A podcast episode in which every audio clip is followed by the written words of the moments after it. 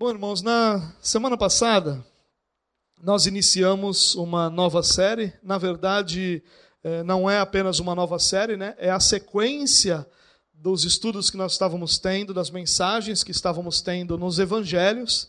Se você lembra, nós terminamos no final do capítulo 5 de Mateus, paramos né, no final do capítulo 5, e retomamos a nossa sequência dos evangelhos no capítulo 6 de Mateus, onde nós encontramos a oração do Senhor, ou, mais popularmente conhecida, a oração do Pai Nosso. Eu estou usando, usei na semana passada e vou usar hoje, hoje, o texto de Lucas, capítulo 11, onde também nós encontramos essa mesma oração, num formato ligeiramente diferente, mas a mesma oração do Senhor. Na semana passada eu falei sobre o que é oração. A nossa ideia foi tentar conceituar o que é oração, para que a gente, compreendendo o que é oração, nós possamos compreender também a sua importância. Hoje, o texto que eu quero usar é, ainda em Lucas capítulo 11, só uma parte do segundo versículo, é, para nos lembrar daquilo que nós estamos falando. O texto diz assim, ó, Lucas 11, versículo 2. Ele lhes disse: Quando vocês orarem, ele continua, digam, Pai nosso que estás nos céus, e ele continua com toda a oração do Senhor. Só para lembrar você, na semana passada nós tratamos o primeiro versículo de Lucas capítulo 11, onde os discípulos se aproximam de Jesus e pedem para que ele os ensine a orar. E a resposta de Jesus, o versículo seguinte é: E ele lhes disse, ou seja, Jesus responde aos discípulos que pedem a Jesus que os ensinasse a orar, dizendo o seguinte: Quando vocês orarem, digam Pai nosso que estás nos céus e toda a sequência. Jesus está aqui ensinando para os seus discípulos um modelo de oração.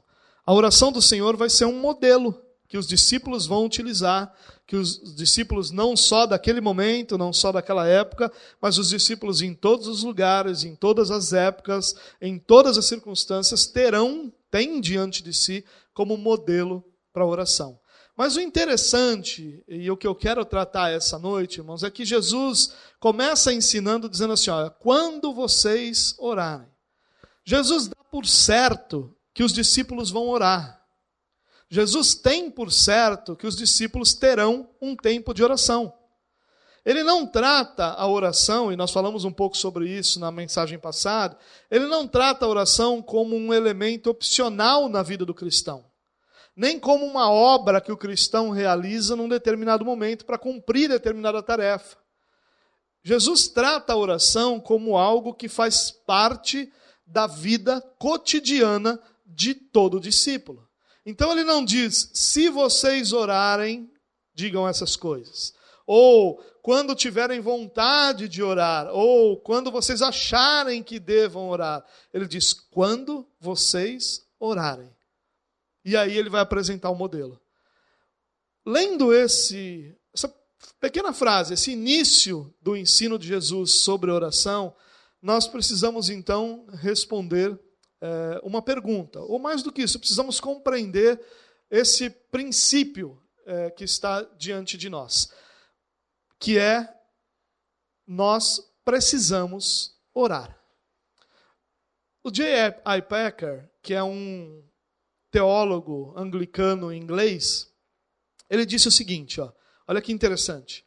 Não é um exagero dizer que Deus nos criou para orar. Que a oração é a atividade mais natural, não a mais fácil, na qual podemos nos envolver. E que é a medida de Deus, ou melhor, a medida de todos nós à vista de Deus. Olha que interessante o que o Packer diz. Primeiro, que não é exagero nós dizermos que Deus nos criou para orar. Já que a oração é uma das formas de nos relacionarmos com o Senhor, talvez a principal, a mais profunda, a mais presente forma de nos relacionarmos com o Senhor, não é exagero dizermos que Deus nos criou para orar. E ele diz o seguinte, também que não é exagero dizer que a oração é a atividade mais natural na qual nós podemos nos envolver.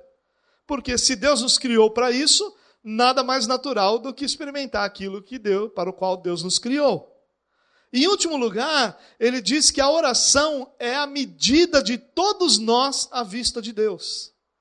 Ou seja, nós não somos medidos à vista de Deus por nenhuma outra realidade, podemos pensar assim, exceto pela oração, pelo tempo de oração que nós cultivamos, pela vida de oração que nós desenvolvemos. Porque essa é a real medida da nossa espiritualidade, a nossa vida de oração. A real medida da nossa espiritualidade não é outra coisa não são os nossos talentos, não é a nossa dedicação, não é a nossa força, não é o nosso conhecimento, não é a nossa capacidade de liderança. Ainda que todas essas coisas façam parte da vida das pessoas e da vida da igreja, a nossa medida, a medida da nossa espiritualidade é a nossa vida de oração.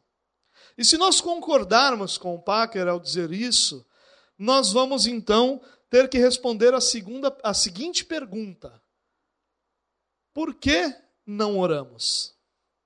Talvez você diga, ah, eu oro. Bom, a ideia do porquê não oramos é porque nós não oramos de acordo com os princípios bíblicos, ou melhor, de acordo com a realidade bíblica. Por que a oração não é parte da nossa vida, uma parte tão intensa, tão integrante, tão imprescindível para nós? Por que, que nós conseguimos viver sem orar? Por que, que nós conseguimos ser cristãos sem que a oração seja a essência da nossa espiritualidade? Por que, que nós conseguimos servir a Deus, cantar, tocar, pregar, servir em qualquer ministério que seja, sem que a oração seja o alicerce de tudo isso? Por que, que nós não oramos? Nós podemos até dizer que oramos, mas nós precisamos reconhecer que a igreja do Senhor não considera a oração tão imprescindível como um dia a igreja já considerou. Por que, que nós não oramos? E vamos tentar responder essa pergunta essa noite. Essa é a minha ideia. A minha ideia é que nós possamos tentar responder essa pergunta. Por que, que nós não oramos? E por que, que eu quero responder essa pergunta? Para que nós possamos identificar em nós quais são os elementos que estão nos impedindo de cultivar uma vida de oração profunda, intensa, saudável. Por que, que nós não estamos conseguindo olhar para a oração e perceber que ela é para a nossa espiritualidade tão importante quanto o ar é para o nosso corpo, quanto o alimento e a bebida são para o nosso corpo? E é essa a ideia. Eu queria então tentar apresentar a vocês algumas razões do porquê nós não oramos na intensidade e profundidade que deveríamos e que precisaríamos mais do que deveríamos, precisaríamos, para tentar vencer isso.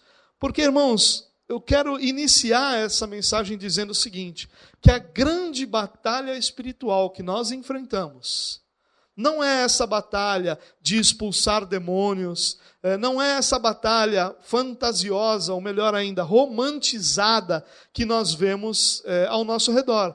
A grande batalha espiritual que nós enfrentamos é a batalha contra a realidade de que a oração não nos é um prazer supremo. A grande batalha, a grande luta que Satanás trava para conosco é para que nossa vida não seja uma vida que se aproxima do Senhor, que se dedica ao Senhor, que ama o Senhor a ponto de ser transformada por esse Senhor e nos levar à semelhança de Jesus Cristo. O grande alvo de Satanás não é retirar nossa salvação, porque Deus é soberano em nossa salvação. Aquele que Deus decidir salvar, ele vai salvar e nenhum aspecto externo vai ser capaz de impedir isso. Então a batalha, a grande batalha eh, de Satanás contra o povo de Deus, não é impedir a salvação do povo de Deus, é impedir que o povo de Deus experimente na sua profundidade, na sua grandeza, na sua plenitude, o próprio Senhor. Essa é a grande batalha, que nós estejamos separados dessa comunhão plena, intensa, não recebamos essa vida plena que Jesus disse que veio para conceder a todos aqueles que nele creem. A grande batalha é para que a nossa vida seja uma vida repleta de coisas e vazia de Deus. Essa é a grande batalha que nós enfrentamos. Ao, ao, vencer a nossa batalha espiritual, nós vamos vencer todas as barreiras que nos impedem de impedem a nossa vida de ser cheia de Deus. Então por que, que nós não oramos? Vamos lá.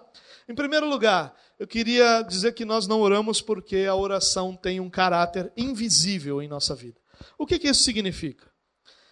Isso significa que as pessoas não te cobram sobre oração. Se você é crente há um pequeno período de tempo, você já percebeu que você vai ser cobrado na igreja sobre frequência nos cultos, você vai ser cobrado na igreja sobre servir ao Senhor. Sempre alguém vai passar por você e vai dizer: e aí, ó, tá na hora de servir a Deus, aí vamos fazer alguma coisa? Tá na hora de fazer alguma coisa. Crente não foi feito para lustrar banco. E aqueles, aquele linguajar evangeliquez que nós temos? Nós somos cobrados de muitas coisas. Nós somos cobrados financeiramente, nós somos cobrados em termos de apoio aos projetos da igreja, mas raramente nós somos cobrados sobre oração. Todas as vezes que um relatório de atividade pastoral esteve diante de mim, ele nunca teve tempo de oração. Ele teve quantas visitas eu fiz, quantas reuniões eu realizei ou dirigi, quantas pessoas fizeram parte dessa reunião. Sempre me perguntaram qual eram as metas que a igreja tinha para é, batismo, ou para finanças, ou para crescimento, mas eu nunca fui questionado em quase 20 anos como pastor, ou raríssimas vezes eu fui questionado nesses quase 20 anos pastoreando sobre o meu tempo de oração. Eu nunca fui chamado para sentar na frente da minha liderança e eles me perguntariam: e quanto tempo você tem orado? Como é que está a sua vida de oração? Isso não faz parte da nossa dinâmica de igreja e liderança. Não faz. O que faz parte da nossa dinâmica é o trabalhar para o reino. Isso faz parte. Então a oração encontra um aspecto invisível. E aquilo que tem um aspecto invisível também tem um aspecto naturalmente de menos importância. Porque se ninguém está me cobrando daquilo, eu não preciso me preocupar. O que eu preciso me preocupar é: eu estou na escala, eu preciso estar no horário da igreja. Se eu cheguei na igreja orando ou sem orar, ninguém vai me perguntar. O importante é que eu esteja lá no horário determinado. Você percebe como a nossa dinâmica de culto, a nossa dinâmica de igreja, a nossa maneira de ser igreja, muitas vezes nos é, é, tira qualquer tipo de olhar para o valor da oração.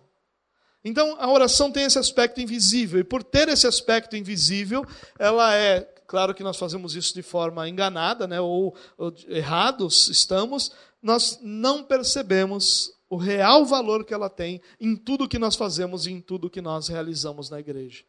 Ela tem um aspecto invisível, mas ela também tem um aspecto de alicerce.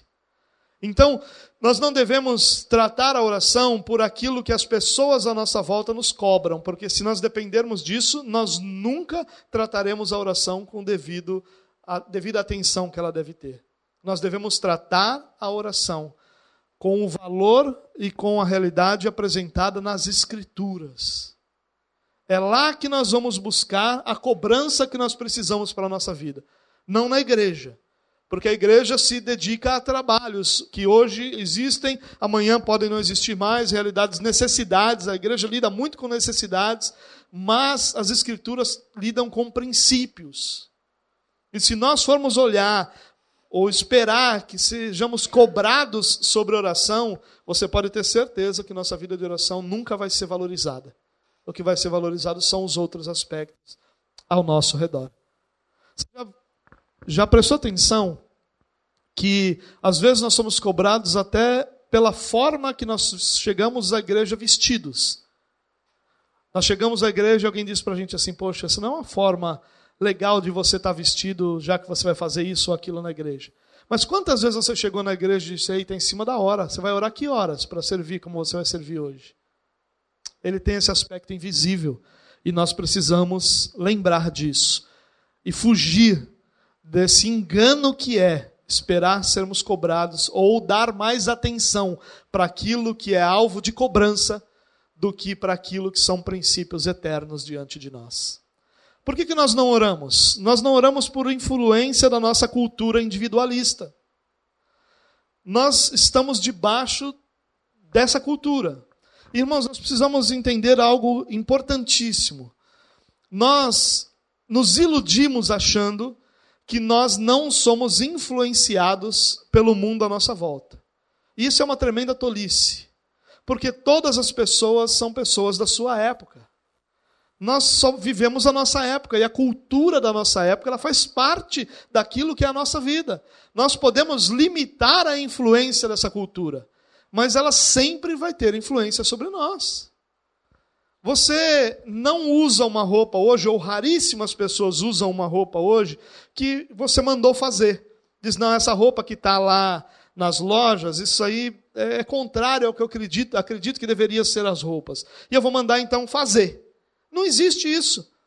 Aquilo que são as roupas, por exemplo, que fazem parte da realidade da nossa sociedade, são as roupas que nós usamos. E isso acontece com os alimentos, isso acontece com a cultura que nós consumimos, isso acontece com produtos que nós compramos, e não há nada de errado nisso. Não há nada de errado em sermos pessoas do nosso tempo. É claro que o problema está no fato da cultura nos engolir, de nós sermos alguém completamente moldado por essa cultura. Parcialmente influenciado, todos nós seremos.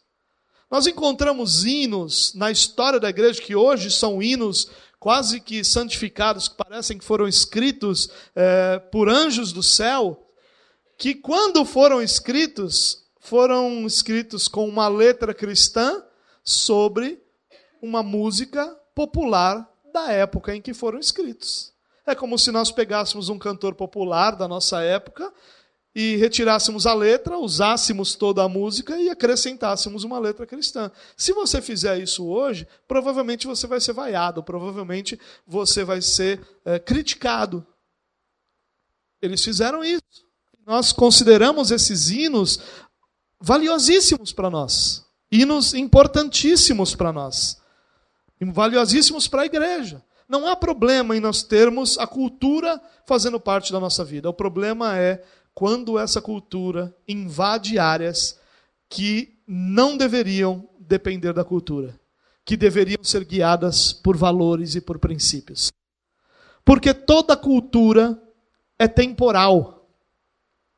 Você já imaginou, você já viu aquelas fotos dos anos 50, quando o pessoal vinha para a praia, na Praia Grande, por exemplo, né? nem, nem era Praia Grande ainda, eu acho, mas quando vinham para a Baixada Santista, você já viu essas fotos dos anos 70? Vamos lá, nos anos 70, porque você não é tão velho. O pessoal vinha de fusquinha, grande maioria do pessoal, usava aquela roupa de praia que hoje seria considerada uma coisa horrorosa, mas na época aquilo era o auge da cultura. Quando o cinema brasileiro teve Mazarope, né, você lembra do Mazarope, você está velho, né?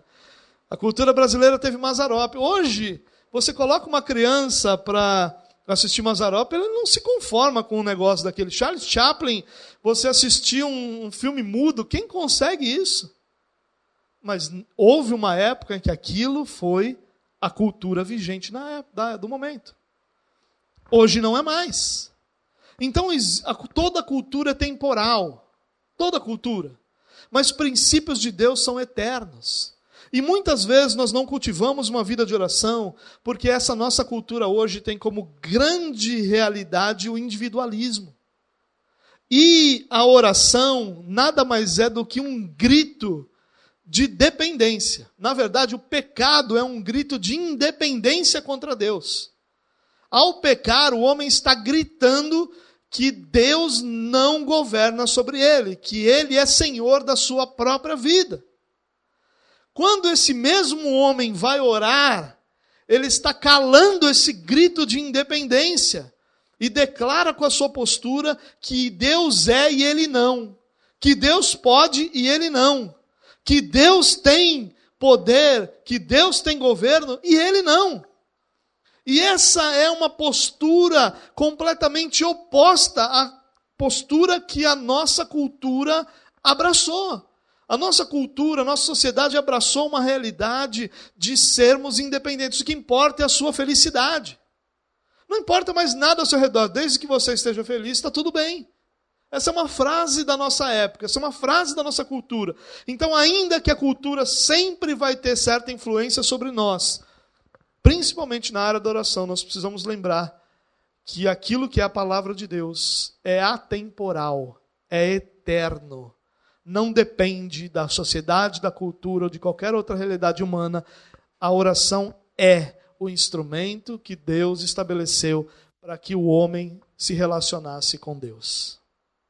Se nós esquecermos isso, nós vamos abraçar essa cultura individualista e nós não buscaremos uma rotina, uma vida de oração. Por que nós não oramos? E aqui está a resposta mais é, clara para todas as pessoas: por falta é, de tempo. É verdade que o nosso tempo é um, uma época onde nós temos muito menos tempo para fazer muitas coisas do que gerações passadas tiveram. Porque com todo o avanço da tecnologia, também avançou a quantidade de responsabilidades que nós temos. Houve uma época em que, para você falar com as pessoas da igreja, você precisava visitá-las. Então, para que eu pastoreasse todos vocês, eu precisaria, todos os dias, em algumas, algumas vezes por dia, visitar pessoas. Hoje em dia, é possível que eu fale com todos vocês num único momento, de uma vez só. Ou seja, a quantidade de pessoas que nós atingimos é muito maior, mas isso também aumenta a quantidade de responsabilidade que nós temos, de vida que nós compartilhamos. Nossa época é uma época de mais tecnologia e de muito menos tempo para nós fazermos as coisas. Porém, irmãos, escute o que eu vou dizer a você. O fato de nós termos pouco tempo não é uma desculpa para que nós não oremos é, deve ser um incentivo para que nós organizemos a nossa vida para aquilo que é importante. O nosso problema é que nós vivemos como Marta, que sabia das necessidades, que sabia da responsabilidade, que vivia de um lado para o outro, fazendo tudo o que tinha que ser feito, sem se perceber que em alguns momentos tudo o que precisava, tudo o que ela tinha que escolher era estar diante do Senhor. Quando nós olhamos para a história de homens, é, para a história da igreja e homens que foram usados pelo Senhor para abençoar a igreja, nós vemos um fator em comum em todos eles. Todos eles eram homens de oração. Nenhum deles começava a enorme quantidade de tarefas e responsabilidades que tinham sem primeiro buscar no Senhor direção, força, sustento. Nosso problema é que nós queremos fazer todas essas coisas sem buscar capacitação em Deus. E aí nós não temos tempo para nada disso e nem força para lidar com tudo isso. Isso não é novo, não, irmãos. Isso sempre aconteceu. Lutero, ele tinha, e eu já falei sobre isso com vocês, ele tinha um amigo que era barbeiro. Foi amigo dele por muitos anos, por mais de 20 anos, eh, foi o barbeiro de Lutero. E uma vez esse barbeiro perguntou para Lutero: Lutero, me ensina a orar, como é que a gente ora? Eu quero aprender a orar. E ele escreveu então uma carta a essa pessoa. Essa carta virou um livro, chama Como Orar, foi publicado inclusive é, no Brasil. Mas um trecho dessa carta, Lutero diz o seguinte: previne-te muito bem desses pensamentos falsos e enganosos que dizem: espera um pouco, daqui a uma hora eu vou orar, mas antes ainda tenho que resolver isso ou aquilo. Porque com esse pensamento se passa da oração para os afazeres que prendem e envolvem a gente a ponto de não mais sair oração o dia inteiro. Se eu dissesse que essa frase foi escrita ontem, todos nós acreditaríamos. Porque essa frase tem tudo a ver com a nossa realidade. Por quê? Porque a falta de tempo não é um privilégio da nossa geração. Nossa geração tem um alcance muito maior, responsabilidades muito maiores, mas todas as gerações sempre tiveram suas limitações. E se nós continuarmos a dizer, eu não oro porque não tenho tempo, eu queria ter mais tempo para orar, nós estamos enganando a nós mesmos. Porque nós sempre temos tempo para responder ao WhatsApp, nós sempre temos tempo para dar uma olhada no Facebook, para ver mais um vídeo lá no YouTube. E todas essas coisas são lícitas. Mas nenhuma dessas coisas é oração. E oração deveria ser essencial para a nossa vida. Por que, que nós não oramos? Por causa do nosso ativismo e do nosso pragmatismo. O que, que isso quer dizer? Que nós achamos que servir a Deus e se relacionar com Deus é fazer. Nós fomos por muitos anos bombardeados nisso. Nós sempre ouvíamos: olha, você tem que fazer alguma coisa pelo reino de Deus. E valorizada era, sempre foi, e é até hoje, a pessoa que faz, faz, faz, faz, faz, se dedica, se dedica. E aí juntou-se a isso o pragmatismo, que é aquele negócio de que vamos fazer o que funciona. Não importa se está quebrando um princípio aqui, se está dobrando o outro lá, se está fazendo alguma mudança aqui, vamos fazer, isso funciona. O povo gosta disso. Assim se desenvolveram as campanhas. O povo gosta de campanha. Por quê? Porque campanha não tem nada a ver com Deus, campanha só tem a ver com a pessoa que está lá. Porque a campanha é uma campanha para que a pessoa que está lá receba. A campanha não tem a ver com Deus. A campanha não é sobre Deus. A campanha não exalta Deus. A campanha transforma Deus num servo daquele assunto. Então, se a campanha é de cura, Deus se tornou um servo que tem que curar aqueles que vão buscar. Se a campanha é de libertação, Deus se tornou o servo que tem que libertar aquele que está naquele lugar. A campanha não é sobre Deus, é sobre a pessoa que vai à campanha. Por isso que o povo ama. E aí então, vamos fazer campanha. Se é isso que o povo gosta, por que nós não vamos fazer campanha? O nome disso é pragmatismo. Nós transformamos um culto que deveria ter Deus em seu centro, Cristo em seu centro, num culto que tem o homem no seu centro. Ou seja, não é mais um culto ao Senhor. Nem de longe é um culto a Deus. Mas dá certo. E se dá certo, vamos fazer. Por causa disso, a gente não ora. Mas o que, que tem a ver isso com orar? Porque quando nós estamos trabalhando, trabalhando, trabalhando, trabalhando, nós achamos que Deus está se agradando de nós. E quando nós estamos fazendo o que dá certo, o resultado está aparecendo. E quando o resultado aparece, irmãos, nós achamos que não precisamos mais orar. Nós vamos substituindo a dependência de Deus por uma direção, por algo que tem que ser feito, por capacitação, pelo ativismo. Então, pela força do nosso braço, a gente vai fazendo, e vai fazendo, e vai fazendo, e vai fazendo. E pelo pragmatismo, nós vamos então moldando a igreja de uma forma que a gente faça aquilo que funcione, aquilo que serve, aquilo que dá certo. E a oração? A oração fica para depois. Está funcionando, está tudo dando certo. Deus só pode estar nos aprovando. Porque por que Deus reprovaria uma igreja que está cheia?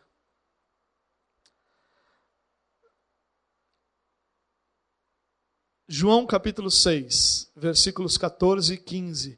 Jesus nos ensina sobre essa questão do ativismo e do pragmatismo. Olha o que João nos diz. Depois de ver o sinal miraculoso que Jesus tinha realizado, o povo começou a dizer: Sem dúvida, este é o profeta que devia vir ao mundo. Sabendo Jesus que pretendiam proclamá-lo rei à força, retirou-se novamente sozinho para o monte. Jesus estava fazendo os milagres. E aí ele está vendo que está dando certo, porque à medida que os milagres estão sendo realizados, o povo está dizendo o quê? Esse é o profeta que tinha que vir ao mundo, ele é o Messias, ele é o camarada que Deus enviou. E era isso exatamente que Jesus veio fazer: ser o Messias. Aliás, ele veio como um enviado de Deus para salvar as pessoas. E não é isso que está acontecendo aqui? Jesus não veio para reinar sobre o seu povo? E não é isso que queriam fazer dele? Rei?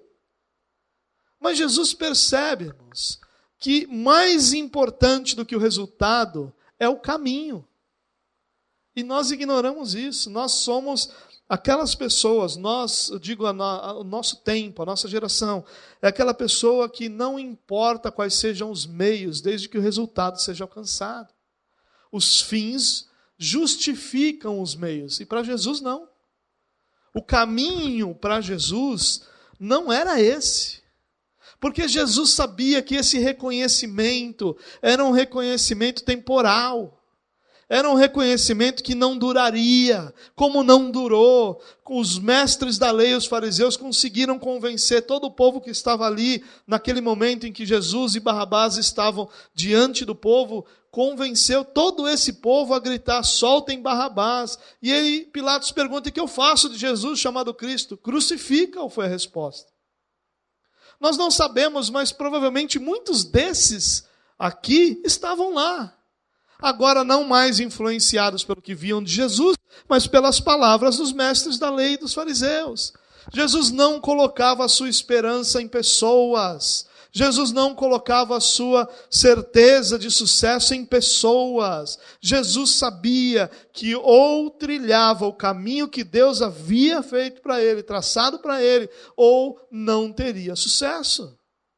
E aí Jesus abandona essa ideia de que os homens então o reconheceriam e vai para o monte. Fazer o quê? O que ele fazia sempre no monte: estar sozinho com o Pai.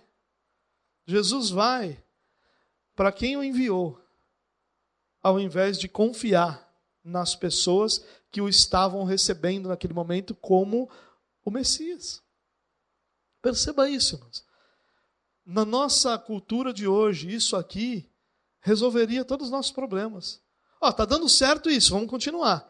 E o povo então quer fazer aquilo que é o nosso alvo, vamos abraçar isso. Mas Jesus está dizendo: não, não, o caminho é mais importante. Não é o ativismo, não é o fazer para dar certo, não é fazer o que dá certo, é fazer aquilo que é a direção de Deus para o seu povo. Nós, como igreja, irmãos, nós não temos o direito de fazer o que dá certo. Nós somos ordenados a fazer aquilo que é a vontade de Deus. O culto que nós prestamos a Deus foi, é um culto que o próprio Deus estabeleceu. Não é uma ideia nossa, não é uma ideia do povo de Deus. O formato dele não deve ser escolhido por nós para que ele fique mais confortável e agradável. O nosso culto deve ser um culto a Ele, a Deus. Por isso ele tem que ser executado no formato que o próprio Deus estabeleceu. Nós não temos o direito de transformar aquilo que Deus estabeleceu em algo que, diferente disso, dá certo e achar que o dar certo é sinônimo de aprovação de Deus. Não. É a direção de Deus que nós recebemos e é a direção de Deus que nós executamos. Porque esse é o caminho, e o caminho é mais importante do que o sucesso aparente ao nosso redor. Por que, que nós não oramos? Porque a oração se opõe à nossa natureza caída. Nós não podemos esquecer isso nunca, irmãos. Desde que os nossos primeiros pais, lá no Éden, ao pecar, responderam ao chamado de Deus, se escondendo e dizendo: Ouvi os seus passos no jardim, tive medo, por isso eu me escondi. Nós fazemos a mesma coisa. Sabe por que nós não oramos? Uma das razões por que nós não oramos é porque nós sabemos quem Deus é, nós sabemos quem nós somos e nós sabemos o que nós fazemos.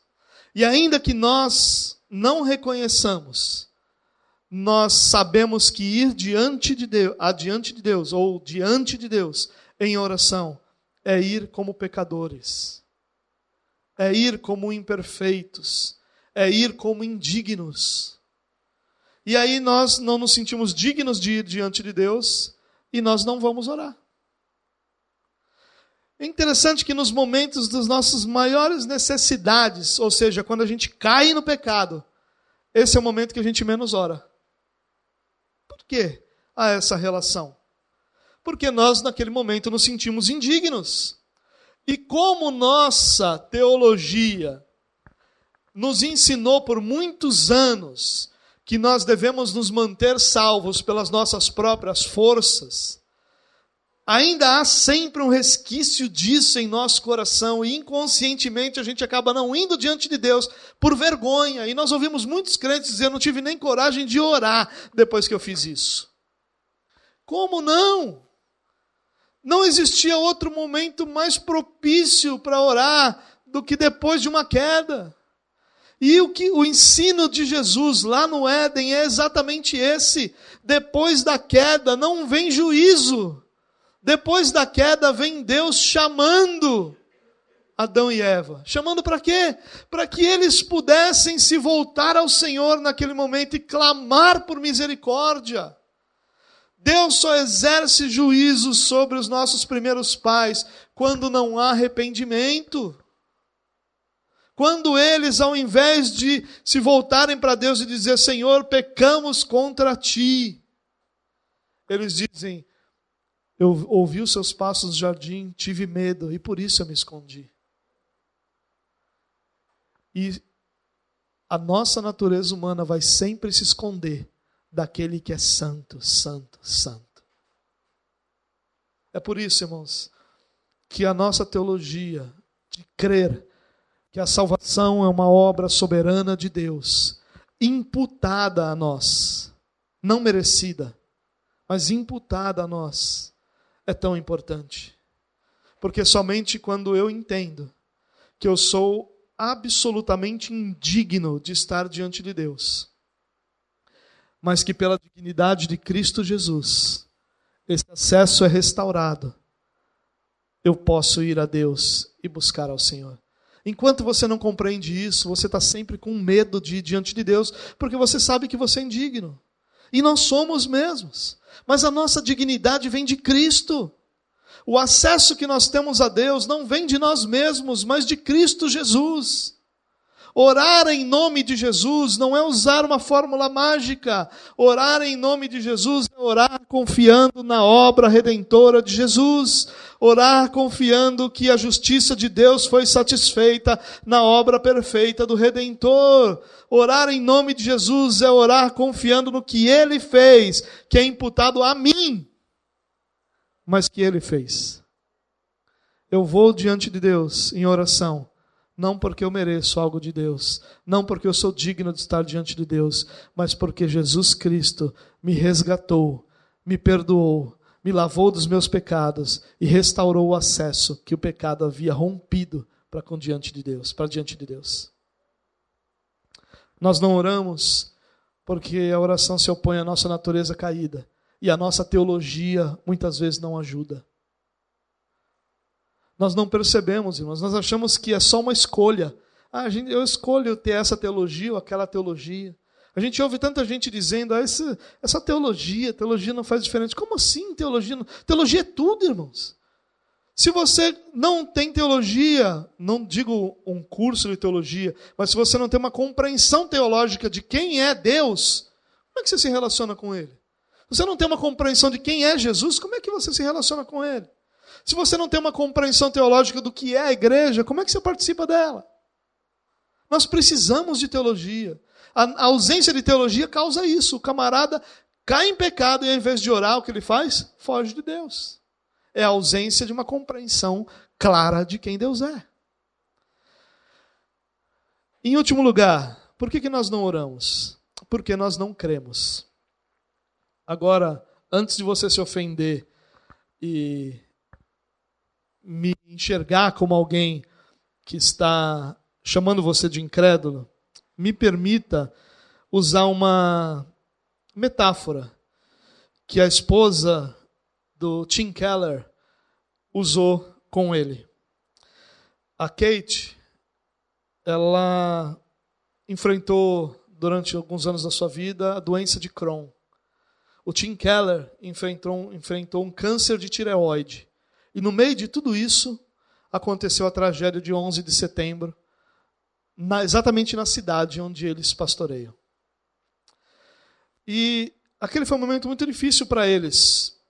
Pessoalmente enfrentavam doenças, como pastores enfrentavam uma cidade que havia sido abalada por um atentado terrorista que matou milhares. E aí então a sua esposa chega para ele, a Kate chega para o Tim Keller e diz assim: eu vou ler com você o que ela diz. Imagine que você recebeu o diagnóstico de uma enfermidade tão letal que o médico lhe deu poucas horas de vida, a menos que você tome um determinado remédio. Um comprimido toda noite antes de dormir. Imagine que ele lhe recomende não deixar de tomar o remédio uma noite sequer, senão poderá morrer. Você acha que você esqueceria de tomá-lo? Você está com uma doença, que o médico você tem poucas horas de vida, exceto se você tomar esse comprimido. Você vai tomar na hora, vai tomar da mão dele, inclusive. E aí ele vai te dizer o seguinte: olha, você tem que tomar um comprimido desse toda noite, senão você vai morrer. Você acha que você esqueceria de tomar? Eu tenho certeza que não. Tenho absoluta certeza que não. Talvez você esteja dizendo, é, mas eu sou esquecido. É você esquecido de coisas que não te matam. Porque se você soubesse que não tomar o comprimido você não amanheceria, você ia tomar o comprimido. Agora deixa eu lhe perguntar. Se nós agiríamos assim com uma doença do nosso corpo, cuja receita seria um remédio que nós deveríamos tomar todas as noites, por que que enxergando a oração como algo vital para a nossa vida, o não orar produz uma vida espiritual morta? Uma realidade espiritual morta. Por que nós não oramos? A única resposta é porque a gente não crê. Porque a única razão para você não tomar esse comprimido é se você não cresce no médico. Se você não cresce no médico, você não tomaria. Mas se você acreditasse no médico, você pode ter certeza, o seu telefone, o telefone da sua esposa, do filho, a televisão, até rádio relógio, não sei nem se você sabe o que é isso, você compraria para tocar na hora que você tinha que tomar o remédio. Você pode ter certeza. Agora a oração, que é o que nos mantém vivos diante de Deus, que é um instrumento que Deus estabeleceu para o desenvolvimento do nosso relacionamento com Ele nós não ligamos. Nós passamos sem orar dias. Se ele fosse, se a oração fosse esse comprimido, nós estaremos mortos. E na verdade, existem muitos cristãos cuja espiritualidade está morta. São cristãos, foram chamados pelo Senhor.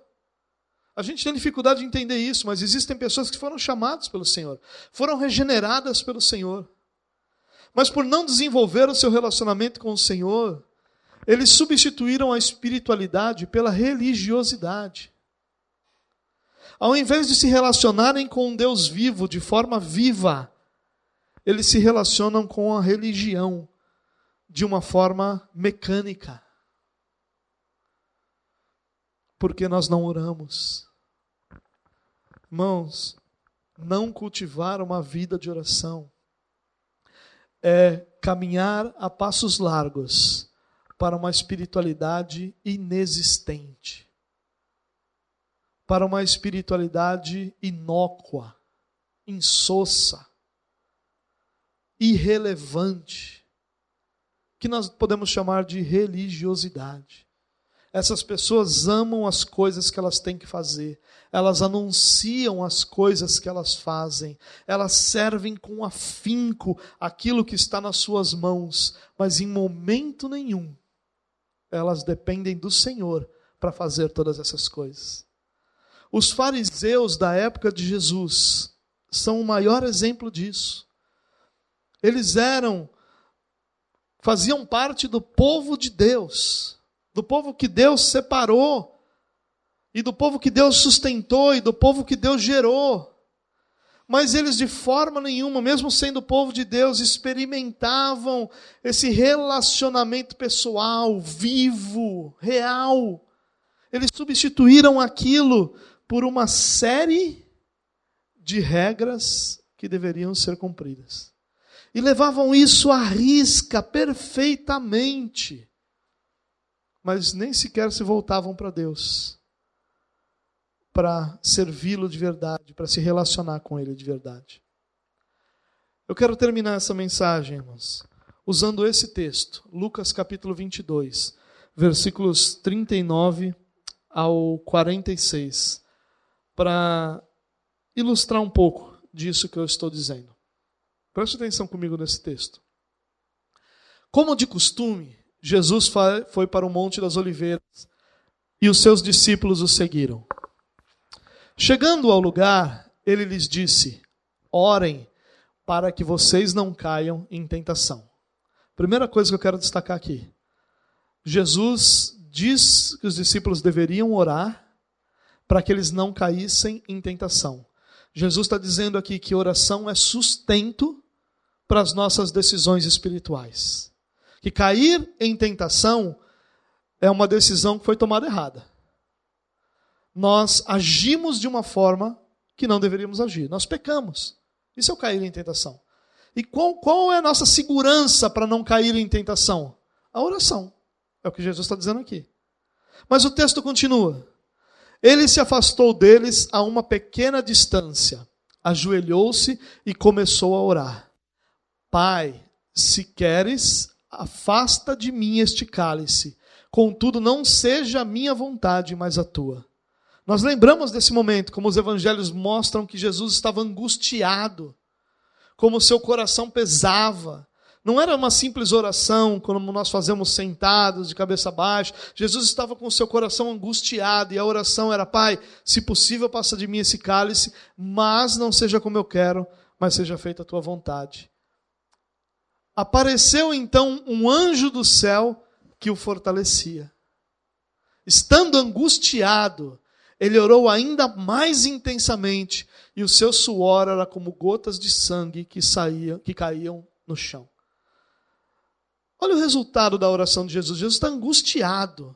Ele está tem gotas de sangue no seu suor. Mas ao orar, ele é consolado pelo Senhor. A oração produz esse consolo sobre a vida daqueles que buscam a Deus nas suas angústias. Mas o texto continua. Quando se levantou da oração e voltou aos discípulos, encontrou-os dormindo, dominados pela tristeza. Olha que interessante. Eles não estavam dormindo porque eles estavam cansados. Eles estavam dormindo dominados pela tristeza. Você já passou por uma situação assim de estar tão triste que dormir é o seu maior desejo? De estar tão angustiado, tão entristecido pela circunstância, que tudo que você quer é dormir, é quer deitar e dormir. É isso que está acontecendo com os discípulos aqui. Eles estão entristecidos e não perceberam ainda que a solução para aquilo estava diante deles e Jesus já tinha ensinado, dizendo para eles: orem para que vocês não caiam em tentação, para que vocês não sejam vencidos pela tentação. Por que estão dormindo? perguntou-lhes. Levantem-se e orem para que vocês não caiam em tentação. O que Jesus está dizendo aqui é que a receita, irmãos, para uma espiritualidade sadia, para enfrentarmos as tristezas, as angústias, as batalhas da nossa vida, para que nós possamos levantar, depois de ajoelharmos angustiados, levantar cheios de esperança e de certeza do cuidado de Deus, é a oração, não é outra coisa, não é uma palavra de ânimo de alguém, porque essa palavra é, vai trazer um ânimo momentâneo não é uma emoção produzida por nenhuma circunstância, mas é o fruto da oração. Jesus se ajoelha angustiado e levanta pronto. Pedro, ao invés de orar, ele dorme e ele levanta pronto também para dar com a espada na cabeça de Malco. Você percebe a diferença? Enquanto Jesus está tão angustiado a ponto de suar sangue junto ao seu suor, Pedro está triste e dorme. Jesus levanta pronto, enfrenta a cruz com dignidade, com firmeza, com fé, de que ali ele estava cumprindo a vontade do Pai que o enviou. Enquanto Pedro levanta de lá, não confiante no Senhor, mas confiante em sua própria força, na força do seu próprio braço. E quando vêm as pessoas para prenderem Jesus, ele toma a espada e tenta matar Malco. Porque não imagine você não que ele quis cortar a orelha de ninguém, ele deu foi no meio da cabeça, que ele era ruim nisso também, oh Deus guardou Malco. Essa é a diferença entre aquele que se ajoelha para orar no meio da sua angústia e aquele que dorme no meio da sua angústia. E é essa decisão que nós precisamos fazer todos os dias. Ou nós cremos que a oração é a ferramenta que Deus nos deu, o instrumento que Deus nos deu, a realidade que Deus nos deu para enfrentar todas as batalhas da nossa vida.